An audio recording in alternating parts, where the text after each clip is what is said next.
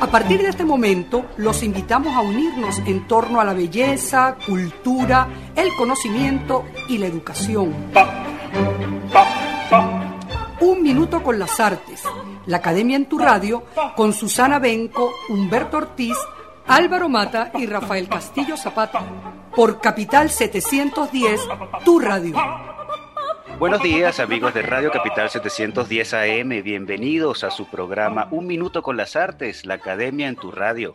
Esta mañana estaremos acompañándoles Nelson Rojas y Raúl Sánchez en el control, edición y montaje, Jorge Duque en la producción y coordinación de la emisora, Valentina Graciani en la producción del programa y frente al micrófono Susana Benco, Humberto Ortiz, Rafael Castillo Zapata y Álvaro Mata, todos bajo la dirección de Radamés Pepe Lebrón. Saludamos cordialmente a nuestra audiencia y a nuestros queridos profes.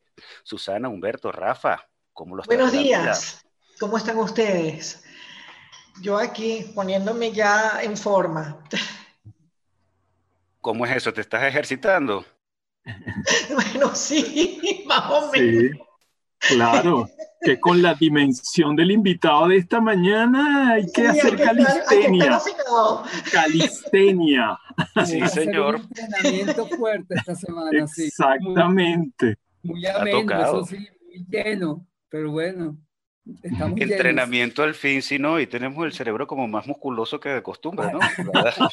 por, todas las lecturas que hemos hecho esta semana a propósito de nuestro entrevistado de hoy, nuestro querido entrevistado de hoy. Se trata de Octavio Armand, poeta y ensayista cubano, pero yo creo que más que cubano, Octavio se sentirá cómodo mejor con que yo diga que es un poeta y ensayista guantanamero eh, Octavio vivió en Nueva York, donde dirigió por seis años la ya mítica revista Escandalar, donde colaboraba lo más granado de la literatura hispanoamericana y norteamericana.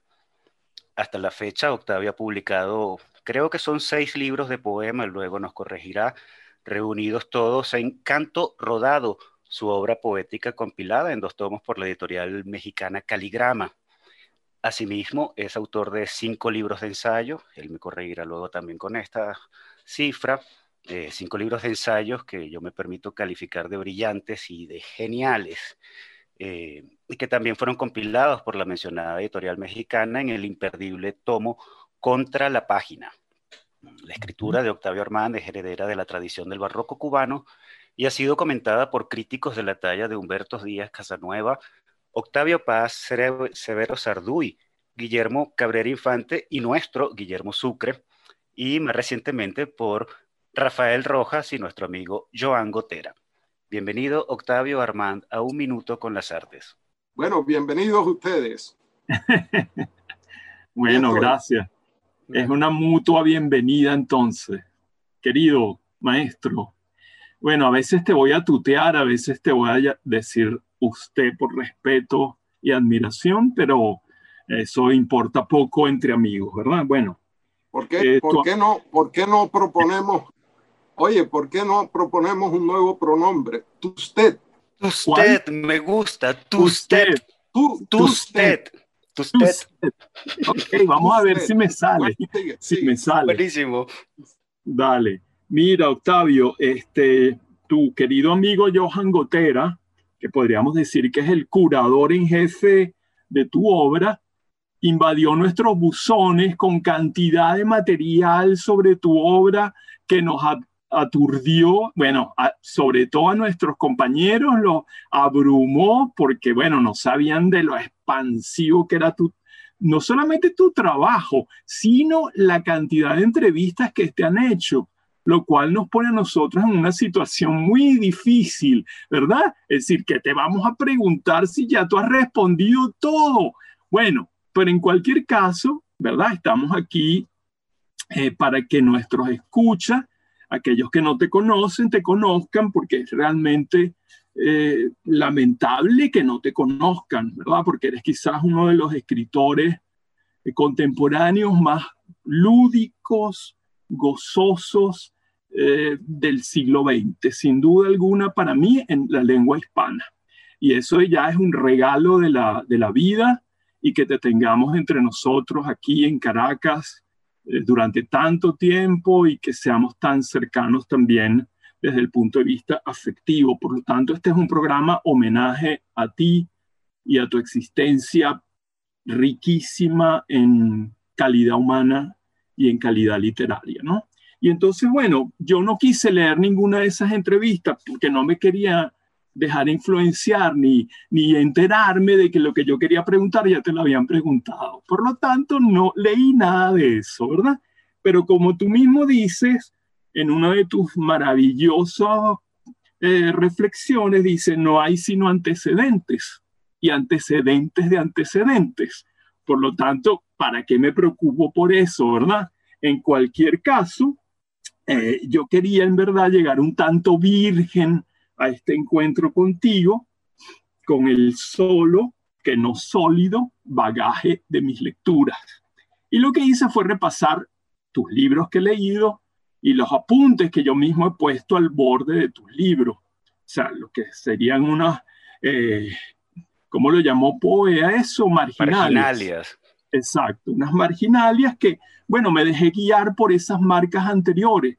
Y yo quería entonces comenzar eh, para mostrarte, para presentarte a nuestra audiencia y abrir camino a la entrevista, eh, te voy a comenzar citando para seducir a los, a los escucha, para que se conviertan en fanáticos de tu obra como lo somos nosotros. Eh, yo lo soy desde hace tiempo, creo que mis compañeros comienzan a hacerlo ahora, gracias por lo mal que yo he hablado de ti en el grupo. Ahora te voy a decir dos cosas antes de citarte. Y esto lo digo, esto ya tú lo sabes, pero lo digo para la audiencia, ¿verdad? Que es a, quienes nos debemos en primer lugar. En primer lugar, quiero decir que Octavio Armán es un escritor, es algo que siempre he sentido al leerte, es un lector, un escritor cretense, porque practica el laberinto. Y es un escritor eleático porque practica la, paradoja, la paradoja. Su escritura, más que infinita, es infinitesimal y más que laberíntica, es metafórica, es decir, a la vez oracular y lúdica. Eso en primer lugar, ¿verdad? Un escritor cretense y eleático, laberíntico y lúdico. Además, es un escritor que escribe no en la página, sino con la página y, como él mismo dice, contra ella. En este sentido, quiero añadir que como escritor, Armana trae a los diseñadores y asusta a los tipógrafos. Armán, Croce e delicia de los editores, dueño de su dédalo verbal. Y todavía más que Armán es un poeta óptico, un poeta acústico y un poeta gráfico, no taquigráfico, al mismo tiempo malarmeano y heredero de Apollinaire caligramático lanzador de dados en la página de sus poemas y sus ensayos que llamé n'abolirá l'azar. Bueno, esa sería la presentación y la bienvenida a nuestro maravilloso maestro. Y ahora la cita, para que ustedes vean solamente en una cita que puede compendiar la maravilla de la obra, bueno, en cualquier fragmento que elijamos de la obra vastísima de, ya yo iba a mostrar el libro en pantalla, pero ustedes no lo pueden ver.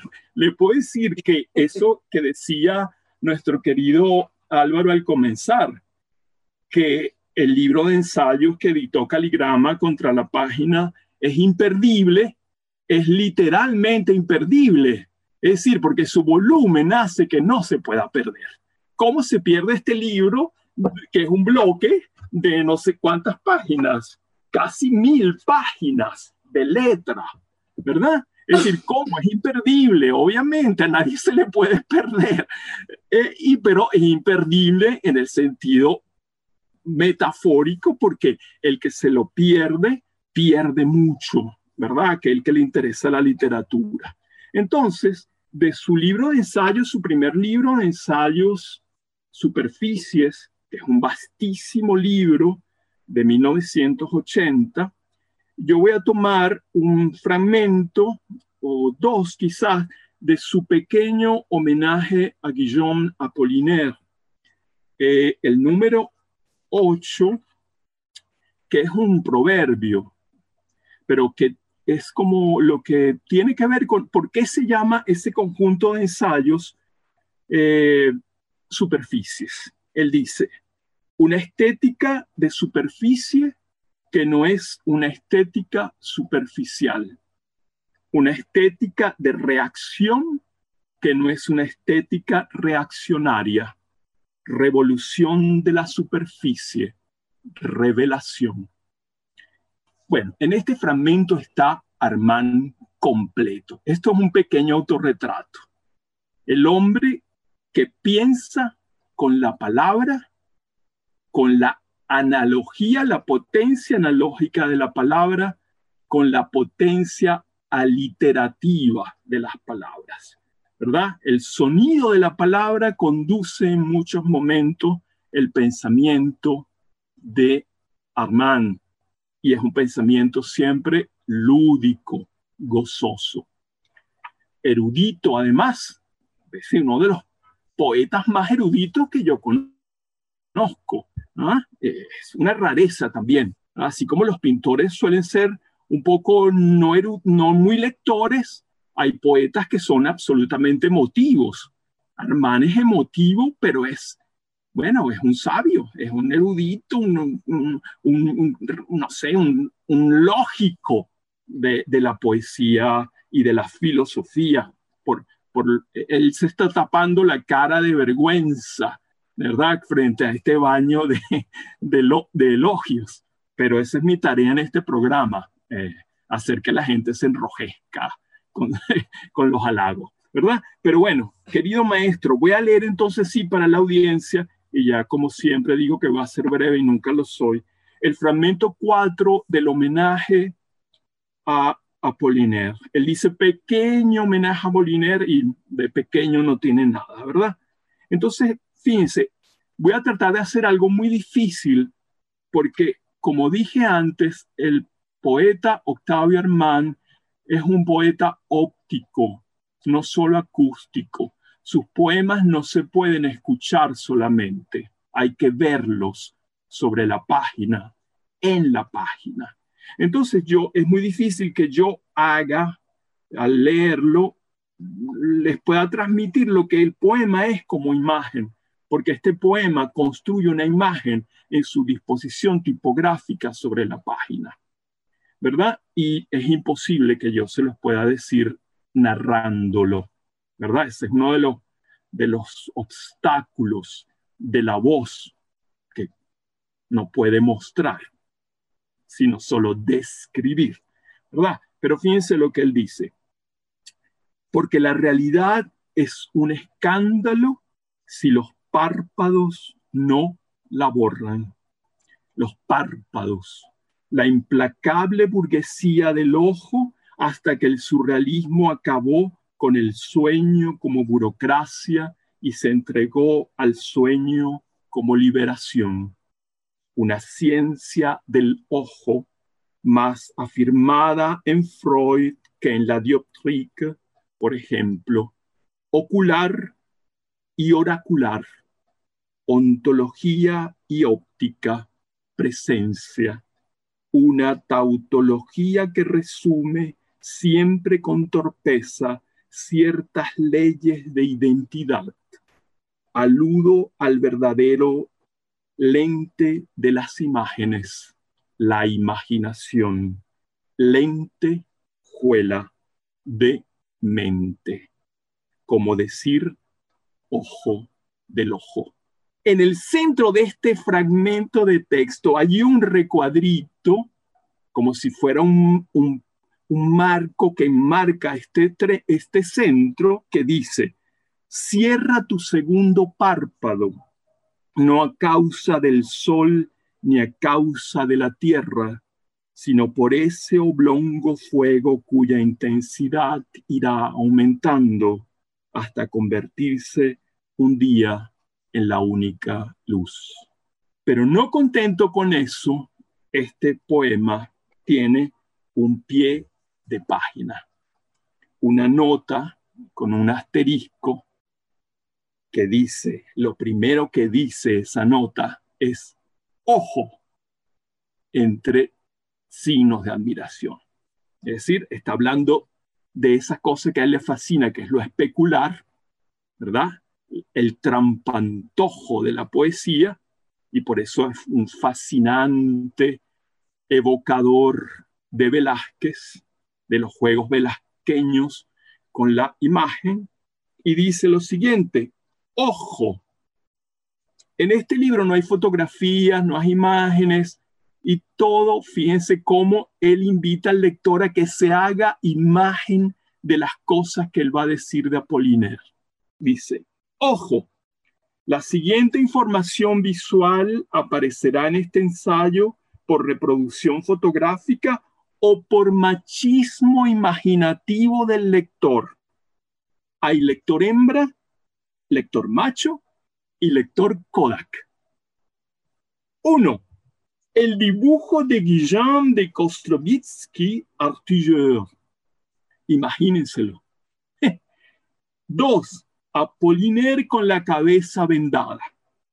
3. San Sebastián. 4. El poeta asesinado, portada de Capielo. 5. Un erizo de mar. 6. Un leproso. 7. El caligrama, corazón, corona y espejo, que actualiza la tradición del espejo poblado y complementa el decimocuarto fragmento de este homenaje. Bueno, esta es la cita. ¿verdad? Y dice, bueno, ¿qué, qué, hacemos con esta cita? Bueno, fascinarse. Si no se fascinan con esto, ustedes están muertos.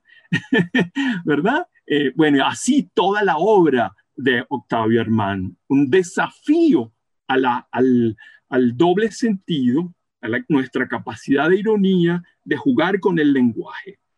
Eh, y él ha citado, bueno, este homenaje a Apollinaire, que uno podría decir que es uno de los fundadores de la vanguardia poética y de la vanguardia pictórica, con su trabajo sobre los cubistas de, del siglo XX.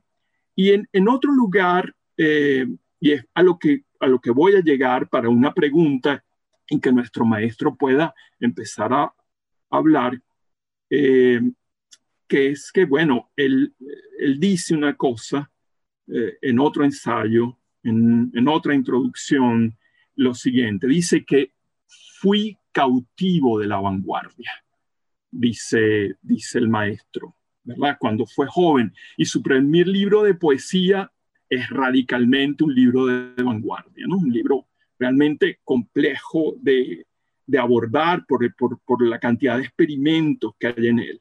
Entonces, después de esta presentación y de esta cita, eh, yo quería que el maestro nos hablara un poco de ese cautiverio, de ese ser cautivo de la vanguardia, en el poco tiempo que le dejo antes del primer corte.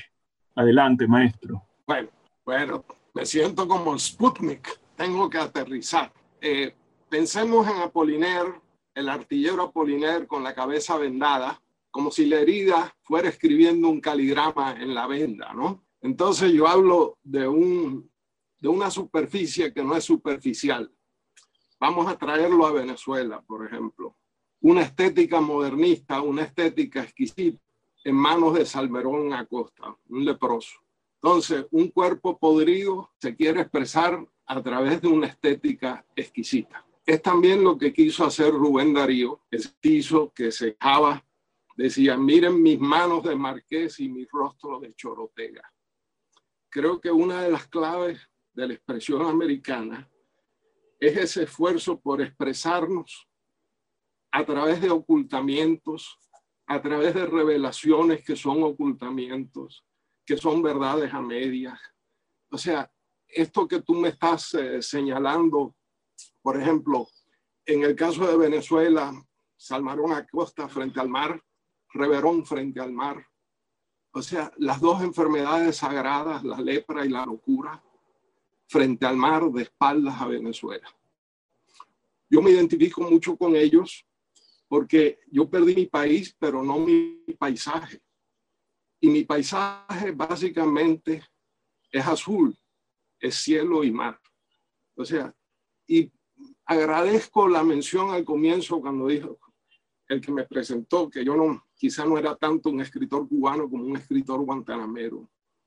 Es que yo le tengo más afecto hoy día a la memoria guantanamera, que casi siempre es grata, que a la memoria cubana, que casi siempre es doliente, como el azul de Salmerón Acosta. Entonces, quizás comenzamos por ahí, como, por ejemplo, el interés por las palabras que me viene de la vanguardia. La palabra paisaje es más grande que la palabra país, tiene tres letras más. Y así yo pienso que los paisajes son mayores que los países. Y como yo soy un fronterizo, un forajido, un marginal, yo vivo también como Salmerón, como Reverón, un poco buscando una orilla y dándole la espalda a alguna realidad. Yo siempre estoy como un poco de espaldas a la realidad. Quizás por eso el interés en el sueño. Piensen, por ejemplo, cómo al sueño le tocaron dos segismundos. El segismundo de Calderón de la Barca, de la vida de sueño, los sueños, sueños son, y el Segismundo Freud. O sea, yo pienso casi a veces mágicamente, yo dejo, eh, yo dejo que el lenguaje se exprese a través de mí. Yo no me siento dueño del lenguaje, yo me siento esclavo, peón del lenguaje. Eh, quizá eso fue mi contacto con la vanguardia, dejarme sacudir como si fuera un dado en un cubilete, ¿verdad? y que rodar mi expresión como si fueran dados. Seguimos, eh, no quiero, eh, sigan ustedes, sigan hablando mal de mí, por favor. Bueno, maestro, no, para no, eh, para, no envanecerlo y, seguirlo llenando halagos, vamos a ponerle una pausa a esto, ¿no? Demasiado impudicia. Vamos a escuchar el primer tema de la mañana de hoy. Se trata de un polo margariteño del folclore con la gran Soledad Bravo. Ya regresamos.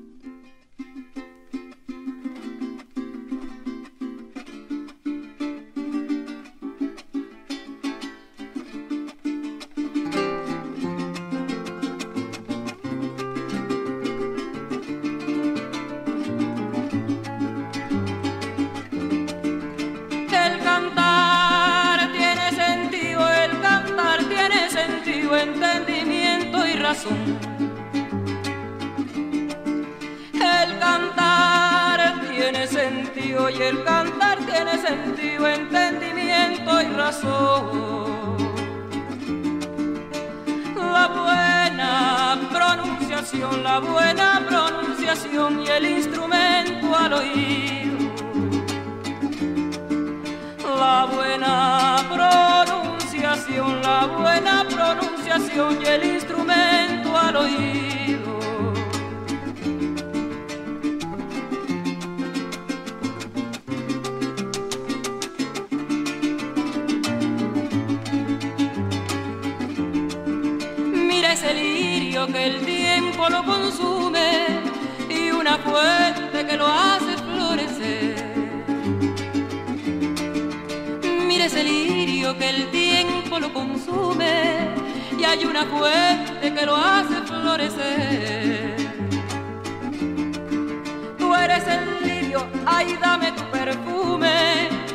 soy la fuente, déjame correr.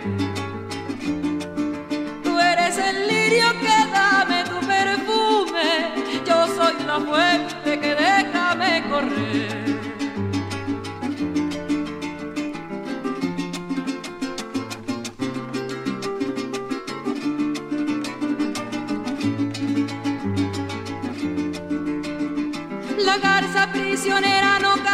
La cual solía y cantar en el espacio y en el dormido mar.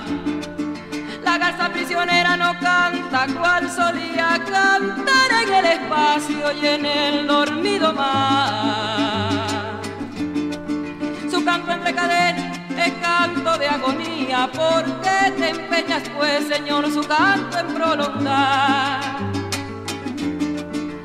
canto entre cadenas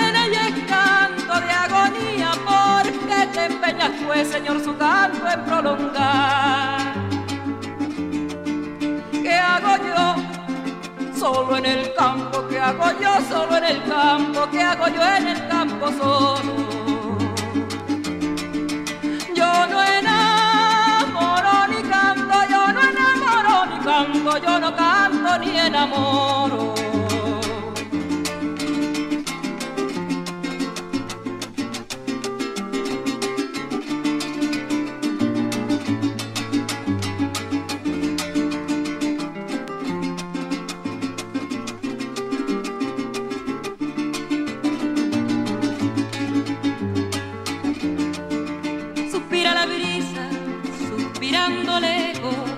Abre el capullo de una blanca rosa. Suspira la brisa y suspirando lejos y abre el capullo de una blanca rosa. Sale el gusano de su prisión de seda y se convierte en linda mariposa.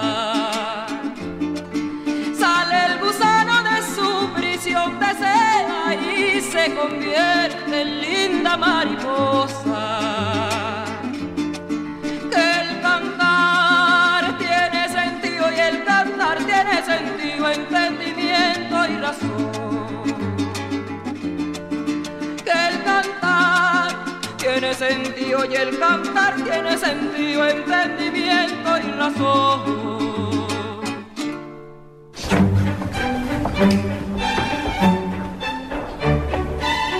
Aparten del dial. Ya regresamos en Un Minuto con las Artes.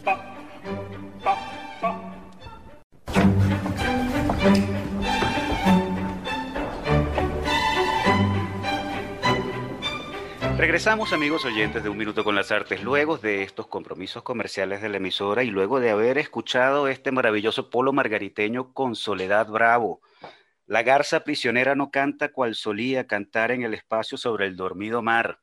Maestro Octavio Armán, ¿qué me dice de este tema sugerido por usted mismo? Bueno, eh, a mí el polo me parece una de las canciones más bellas de América, ¿no?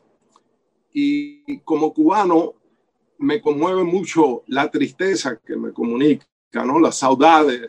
Hay algo como de las folías de canarios que quizá vinieron hace siglos, ¿no?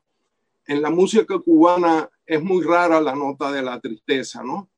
Como es un pueblo que ha sufrido mucho, su música es muy alegre. Eh, el polo me conmueve por eso, eh, lo doliente del polo, ¿no? Y Susana habló del lenguaje como cuerpo, pero si el lenguaje es cuerpo, también el lenguaje tiene sombra. Si es cuerpo, hay sombra, ¿no? Entonces las deformaciones del cuerpo del lenguaje producen la sombra del lenguaje que a mí me interesan también sobremanera, ¿no? Y voy a hablar de la voz. Alguien mencionó la voz cuando estábamos hablando. A mí en Venezuela me parece que es uno de los sitios donde la canción, la voz, nos ha permitido un mapa íntimo del paisaje. Le voy a dar un ejemplo. Eh, los cantos de ordeño de Simón Díaz. Cuando ese hombre dice, mariposa, cuando sostiene la vocal, cuando sostiene la voz, no está dando la extensión del llano. También el arpa, el arpa llanera, parece que las cuerdas fueran patas de caballo y uno siente el trote, el galope del caballo en la música llanera, ¿no? Y en el polo, por ejemplo, en la música de Gualberto Barreto, en la música del oriente venezolano cantada por este hombre, cuando él modula la voz, la sube y de repente baja, yo siento casi las mareas, siento una ola que se llega a su cresta y rompe. Entonces, a mí la voz venezolana de esta gente que he mencionado me da, es un mapa, para mí son mapas de Venezuela, mapas íntimos, ¿no? De Venezuela. Y eso lo logra a veces también el poema o el ensayo, puede lograr darnos un mapa de algo, de un concepto, de una emoción, ¿verdad? De una idea. Eh, el amigo Rafael em, habló de la paradoja, yo soy amigo de la paradoja, en ese sentido soy eliático, a pesar de ser elástico también, ¿no? Pero cuando Epiménides dice todos los cretenses son mentirosos, y él es cretense, nos asombra, está diciendo una verdad simultáneamente está diciendo una mentira, ¿no? Entonces es esto, esta cosa simultánea de nuestro mestizaje, por ejemplo, cultural, cuando, cuando un leproso se expresa en una estética modernista, simbolista, cuando Darío, que se siente casi ofendido por su mestizaje, quiere ser versallesco y es versallesco, ¿verdad? Entonces, esa, eso simultáneo de cosas incompatibles me toca a mí como exiliado. Yo no puedo conjugar ser y estar simultáneamente. Donde yo soy, no estoy. Y donde yo estoy, no soy. Eso dicho en síntesis, ¿no? Eh, yo ya no sé si soy cubano, yo tengo ciudadanía norteamericana, no me siento norteamericano, yo he vivido en Venezuela, no soy venezolano. O sea, yo soy un marginal, yo soy un, forajido. Y eso me da la posibilidad de ver la realidad como desde una ventana. Es como si yo era una fiesta y yo no fuera un invitado. Yo veo desde una ventana, veo a la gente bailando, pero no escucho la música. Entonces me parece un poco ridículo los movimientos, ¿verdad? si uno ve gente bailando sin escuchar la música, aquello se convierte en una cosa un poco eh, fantasiosa, ¿no? Pero esa, eso que dijo, se dijo, la, dificultad de ser simultáneo en ser y estar es una forma muy sintética de hablar de lo que es el exilio, ¿no? Eh, para no hablar en términos políticos, sino en términos de, de la imaginación, de... Bueno. Sí, permítame una pregunta ya que tocó el problema del exilio, maestro. Eh, em, su, obra siempre está tocando justamente los límites, está como, como desfasándose de lo, de, los, lo, limitado, como si estuviera al borde siempre de otra cosa, de algo nuevo, de algo novedoso, y esa es como una condición no solamente formal dentro de la poesía o los ensayos mismos, sino como una condición del decir mismo, del habla mismo, es la sensación que a mí me da. Y bueno, y hablando ese está como a punto de, del exilio, en el límite, no saber exactamente hacia, hacia, dónde va. Y yo le quiero hacer una cita para que me la comente, que es de María Zambrano, que vivió exiliada allá en Cuba. Y esto lo escribió ella eh, un tiempo después, ya cuando estaba en Italia. Dice esto, pocas situaciones hay como la del exilio para que se presenten como un rito iniciático las pruebas de la condición humana tal como si estuviese cumpliendo la iniciación de ser hombre. Coloca es justamente ese límite del, hombre del exilio que no está en ninguna parte como, como el ser hombre, el ser lo más, lo particular del hombre es estar en el exilio. No sé, se lo comento a ver si, si podemos hablar su poesía desde ese sitio, si es factible, si usted lo ve como factible. Sí. Eh, el mm. exilio, como se Creo que lo que dice María Zambrano, creo, creo que lo que ella dice es que se nos hace fácil vivir de ilusiones. O sea, el que no ha conocido el exilio puede sentirse ciudadano de un país y creer que eso es una condición, ¿verdad?, inalterable. Eh, o puede sentir que tiene riqueza y no saber que la puede perder o que tiene salud o lo que sea. Es, vivir en el exilio es vivir en esa frontera, ¿no?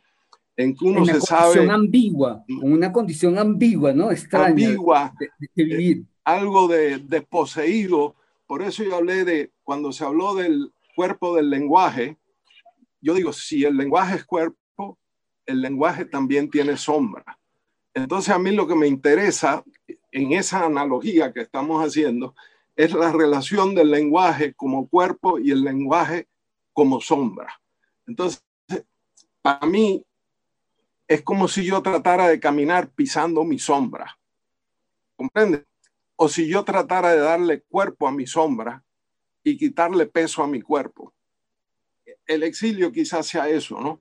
Sentirse en ocasiones, mire, yo usaba un piropo que yo he usado con una muchacha una vez, una muchacha muy linda, venezolana, y estaba en una acera, yo no la conocía, y dije, a esta le han dicho todo. Entonces yo le dije, qué bella sombra tienes. Porque qué lindo, qué lindo. Y ella se, ella, se, ella se rió, pero efectivamente yo me fijo en las sombras, yo me fijo en las sombras y escucho lo que la gente dice y, y con el laberinto del oído. O sea, cuando, cuando Rafael dijo que yo vivo con laberinto, eh, que yo soy cretense, que tengo laberinto, yo vivo mucho en el laberinto del oído, escucho a los niños, los niños dicen cosas, por ejemplo, hay un niño que me habló eh, eh, de un azul invisible. Entonces, esa maravilla que dicen los niños y que uno ríe pero olvida, yo no los olvido. Me parece mucho más, a veces más importante que lo que puede decir un erudito, ¿no? Eso me asombra, me maravilla el lenguaje de los niños a veces, ¿no? y está tocando o de los locos. Está tocando este un sitio importante que creo que tiene que ver con, con, con el mismo exiliado, por decirlo de alguna manera, que es la ambigüedad y la sorpresa, la sorpresa ante la existencia, que en ese sitio lo novedoso puede parecer lo no reconocido, al menos, la nueva tradición. Y mi papá, mi viejo papá, que ya murió, él siempre decía, cuando una vez le pregunté hace años que, que era la libertad, y él me decía la capacidad de asombrarme. Y así me lo dijo. Y eso se me quedó como grabado siempre, libertad. ¿No te parece que, la palabra, por ejemplo, cuando uno se asombra, cuando uno se asombra, es como si uno se llenara de lucidez de repente, pero la expresión es asombrarse, ¿no? Ponerse como a la sombra. Exacto. Fíjate que, por ejemplo, cuando hay, cuando hay oscuridad, es donde la visión es más lejana. Por ejemplo, en la noche vemos las estrellas que de día no vemos. La luz no nos deja ver tan lejos como la oscuridad. Esa quizás es una lección del exilio, ¿no? Aprender a ver en lo oscuro, a orientarse donde no hay mapa, donde no hay territorio, pero, pero la oscuridad nos permite, es, es también un bastón, una muleta, puede serlo como la luz, ¿verdad? Claro. Y si es lo que nos ha tocado, mire, María Zambrano se fue quedando ciega, yo me escribía con ella.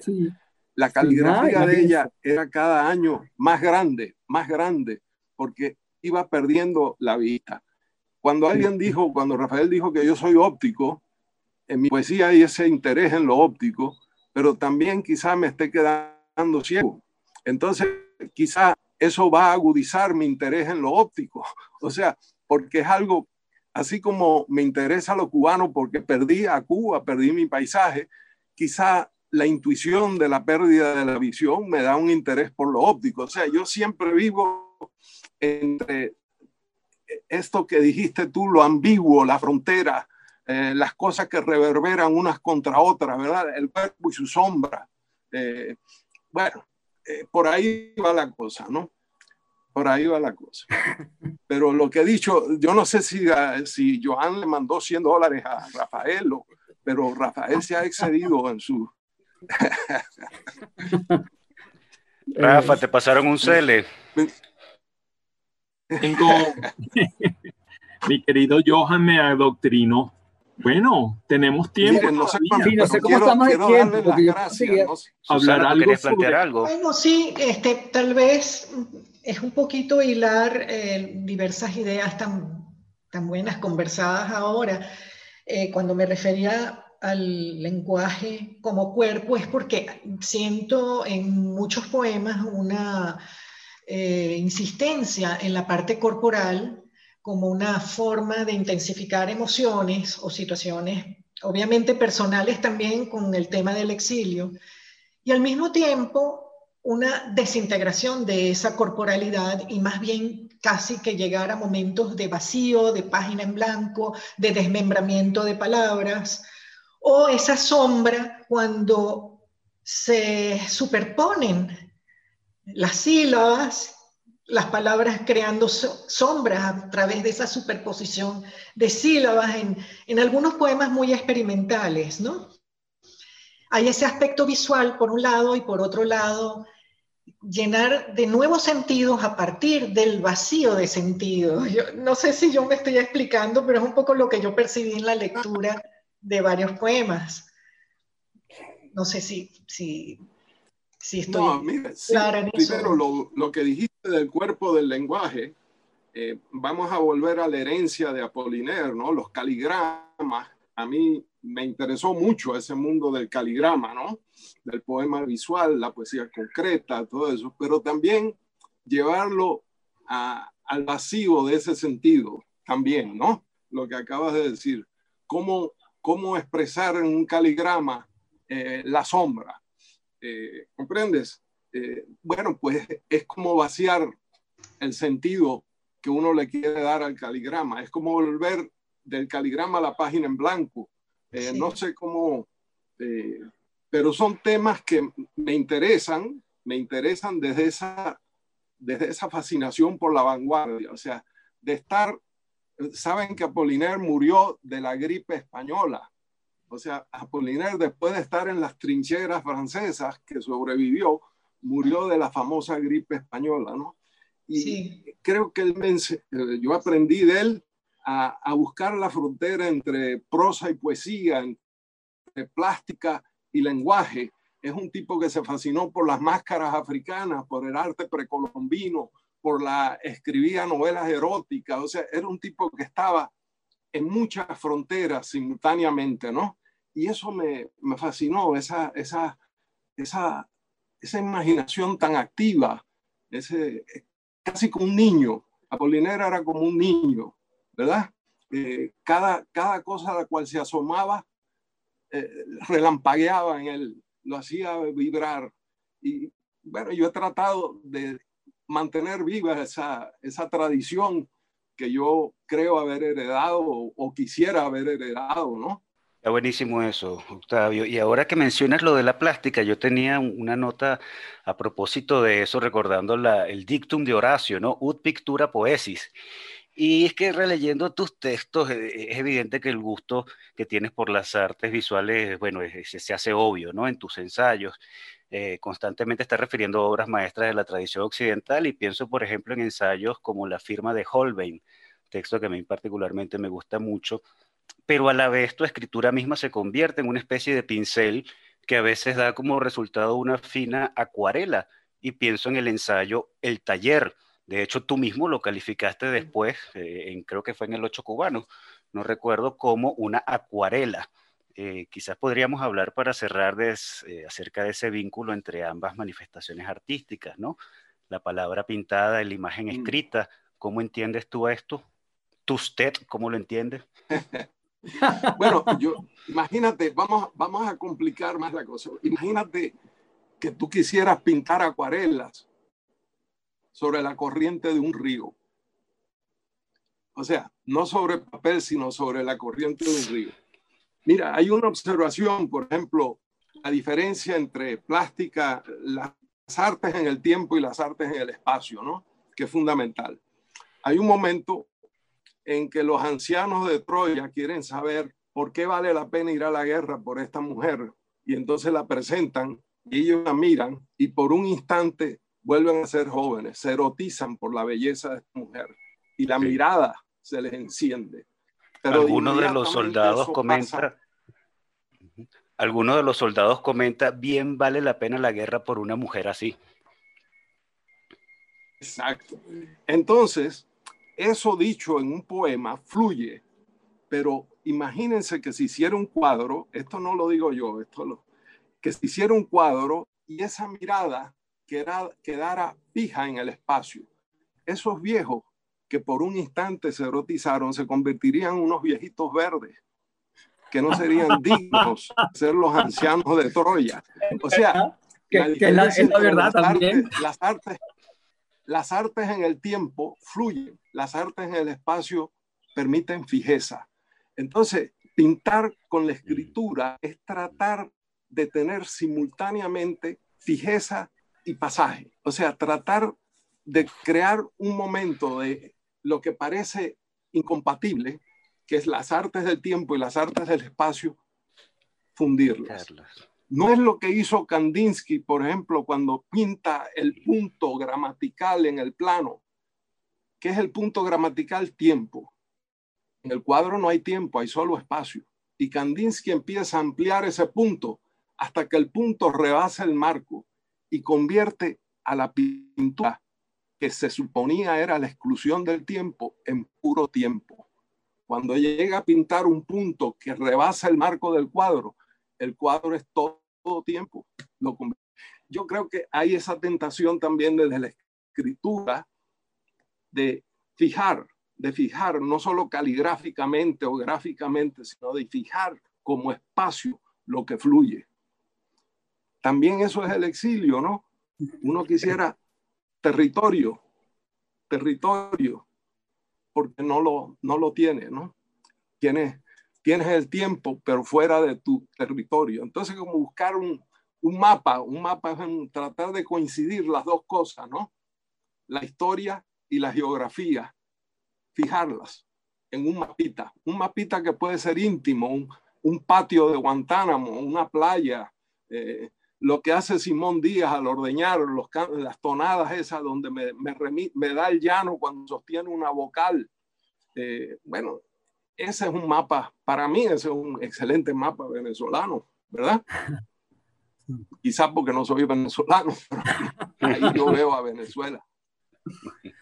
Qué belleza, maestro. miren, no, no quiero que esto termine sin darle las gracias a todos, de verdad. No, las gracias se las damos a usted, maestro. Se las damos a usted por estar aquí con nosotros. Muchísimas gracias.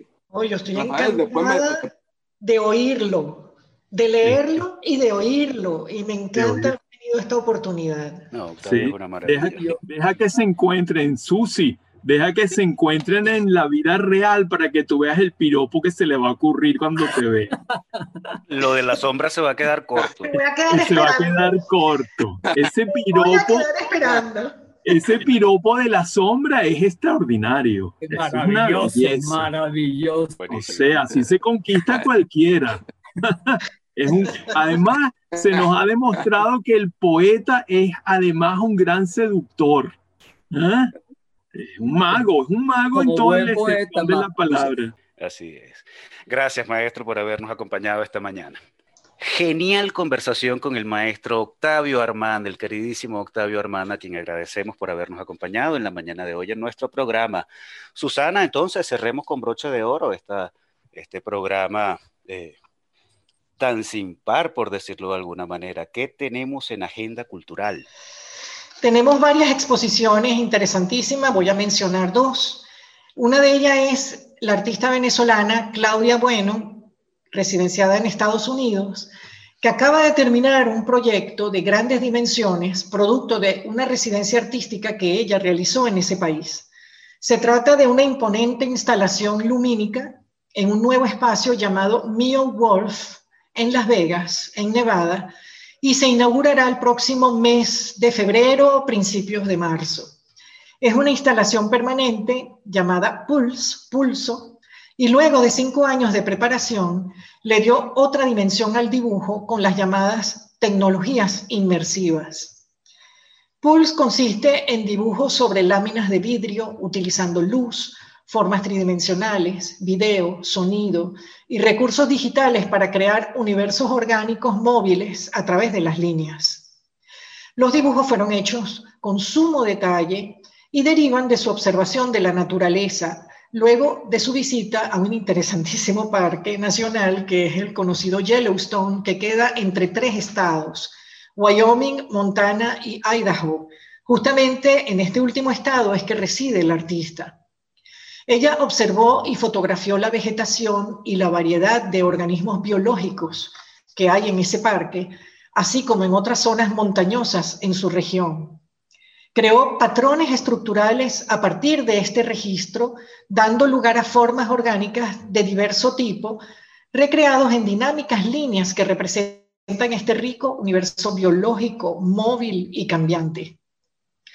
Bueno, y para disfrutar esta pieza a distancia, así como apreciar su proceso de realización, hay un excelente reportaje con fotos y videos en la página de la revista Colossal, cuyo enlace lo van a tener disponible en nuestra página web unminutoconlasartes.com.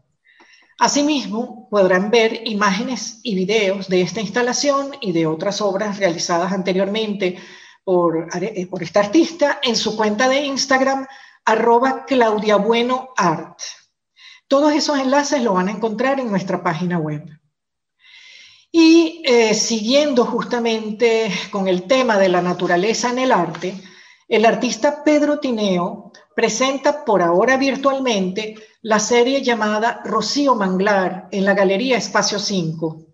Este artista, nacido en Caripito, Estado Monagas, viene trabajando las formas de la naturaleza de manera experimental al utilizar materiales diversos, muchos de ellos de procedencia industrial, que él recicla creando piezas tridimensionales y collage. En esta ocasión, justamente, bajo la curaduría de Marianela Guevara Serlín, el artista expone collage sobre papel de algodón cuyas partes, como se señala en el texto de presentación, se desarticulan para crear un cosmos, un orden, un universo que se asocia a una geografía que le pertenece al artista y que es esencial en su proceso creador. Para ver estas piezas pueden ir a la cuenta de Instagram, arroba espacio 5, y abrir los álbumes de fotos. Eh, cada entrada tiene a su vez una serie de secuencias fotográficas que vale la pena abrir para poder apreciar estas obras. Eh, bueno, tienen las imágenes y tienen las explicaciones sobre este trabajo. También en nuestra página web, unminutoconlasartes.com, está va a estar el enlace a la página web de la galería y podrán ver allí más obras y este, incluso también un video muy interesante. Para citas personalizadas en Caracas o en Valencia, pueden escribir al correo espacio 5 galería gmail.com.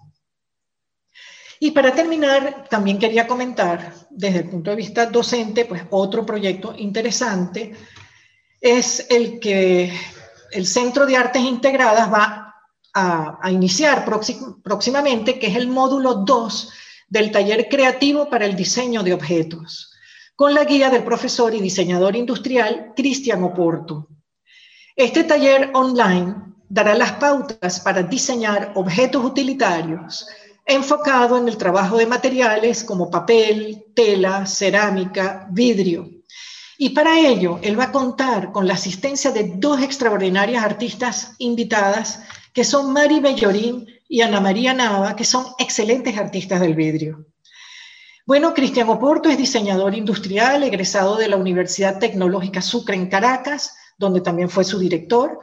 Realizó una especialización en diseño en la Universidad Internacional del Arte en Florencia, Italia, es profesor responsable del área de diseño industrial del Instituto Villasmil y del Instituto Pereda.